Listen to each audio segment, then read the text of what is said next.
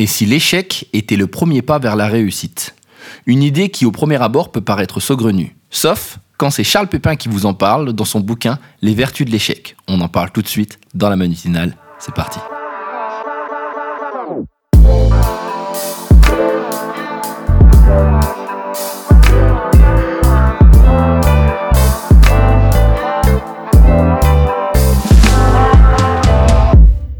C'est fou ce qu'un mot peut avoir un sens différent selon le pays, l'état ou la culture. Et si on veut un bon exemple, on n'a qu'à penser au mot échec.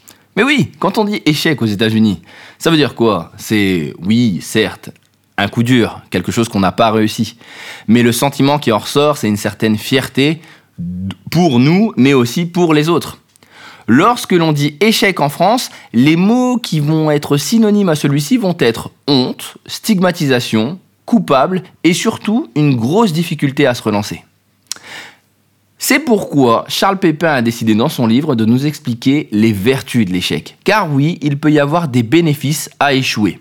Et c'est tout de suite ce dont on va parler dans la manutinale en vous donnant les 7 ou 8 points que j'ai retenus dans le bouquin et qui me paraissaient vraiment importants. Le premier, celui qui ne m'a pas trop étonné quand je l'ai lu, c'est l'échec de l'école. L'éducation nationale. Ah oui, on la connaît, on la connaît, on connaît aussi ses travers. Si on reprend une phrase de Montaigne qui résumera bien en fait ce qu'on ne fait pas en France, enseigner ce n'est pas remplir un vase, c'est allumer un feu. Et c'est bien là tout le problème de notre système éducatif. Lorsque nous faisons une erreur, nous sommes blâmés, nous sommes montrés du doigt, mais nous ne sommes en aucun cas mis en avant ou mis en énergie pour essayer de recommencer et de prendre cette erreur comme une nouvelle relance. C'est dommage. Parce qu'en termes de confiance en soi et en termes de volonté d'avancer, c'est beaucoup plus compliqué. Le deuxième point qui m'a marqué aussi, c'est L'erreur pour affirmer son caractère. Alors, c'est assez étrange, mais depuis quand une erreur pourrait nous aider à changer? Eh bien, c'est assez simple. Si on reprend la phrase de Charles de Gaulle, la difficulté attire l'homme de son caractère, car c'est en l'étreignant qu'il se réalise lui-même. En fait, les échecs sont le degré de test de notre désir. Faire l'expérience de son échec, c'est éprouver son désir et se rendre compte qu'il est plus, plus fort que l'adversité. Alors, je pense qu'il y a un homme qui l'a résumé avec brio, c'est euh, Michael Jordan, pour les Français Michael Jordan. Dans une expression assez simple, j'ai raté 9000 tirs dans ma carrière, j'ai perdu 300 matchs.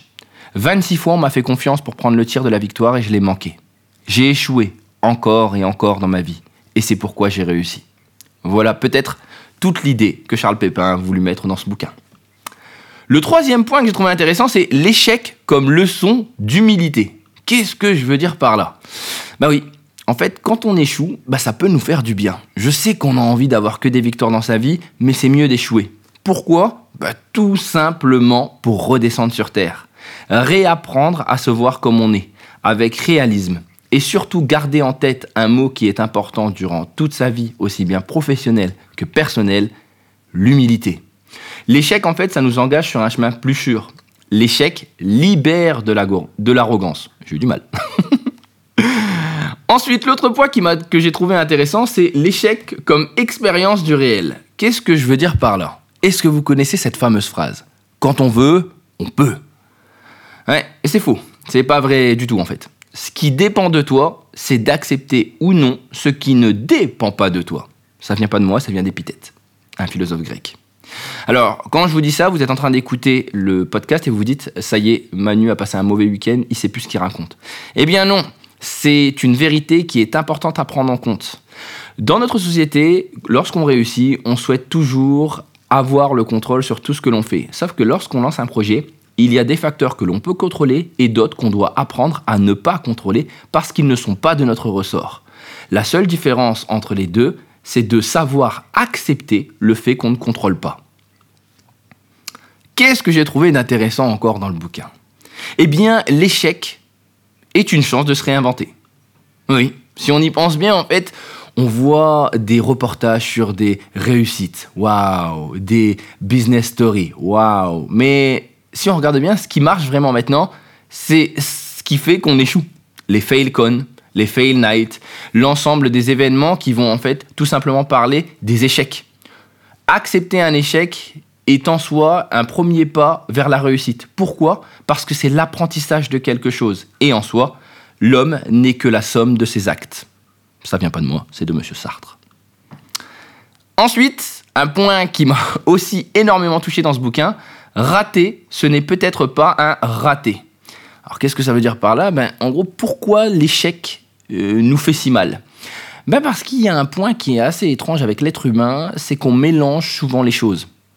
Quand on a un raté, on a l'impression d'être un raté. C'est-à-dire qu'on mélange le projet et la personne. Or, c'est vraiment important d'en faire la distinction, car ce n'est pas parce qu'on loupe un projet qu'on est mauvais. En soi, ce bouquin est une mine d'or. Une vraie mine d'or de conseils sur l'échec et sur la manière de le percevoir. Bien sûr, cela reste un livre et lorsque vous le lirez, vous direz waouh, c'est super, mais vous savez qu'avec les cadres sociaux et le regard des gens, on peut facilement oublier tous ces bons conseils. Par contre, je pense que la phrase de Charles Pépin, euh, qui est euh, à la fin de son livre, va peut-être vous donner envie d'essayer de l'appliquer tout au long de votre vie. Si vous pensez vous protéger de l'échec en limitant le fait d'oser dans votre vie, vous êtes sûr de vivre une plus grande menace. À force de ne pas oser échouer, échouer tout simplement à vivre. C'est ainsi que se termine le premier podcast de la manutinale de la semaine. J'espère que vous l'avez apprécié. Il a duré un peu plus longtemps, je vous l'avoue, mais je trouvais que le livre en valait la peine. Si jamais vous avez des commentaires ou des avis à ajouter sur ce bouquin, eh bien n'hésitez pas. Vous pouvez me contacter par Instagram, en story, en message privé ou encore sur Twitter.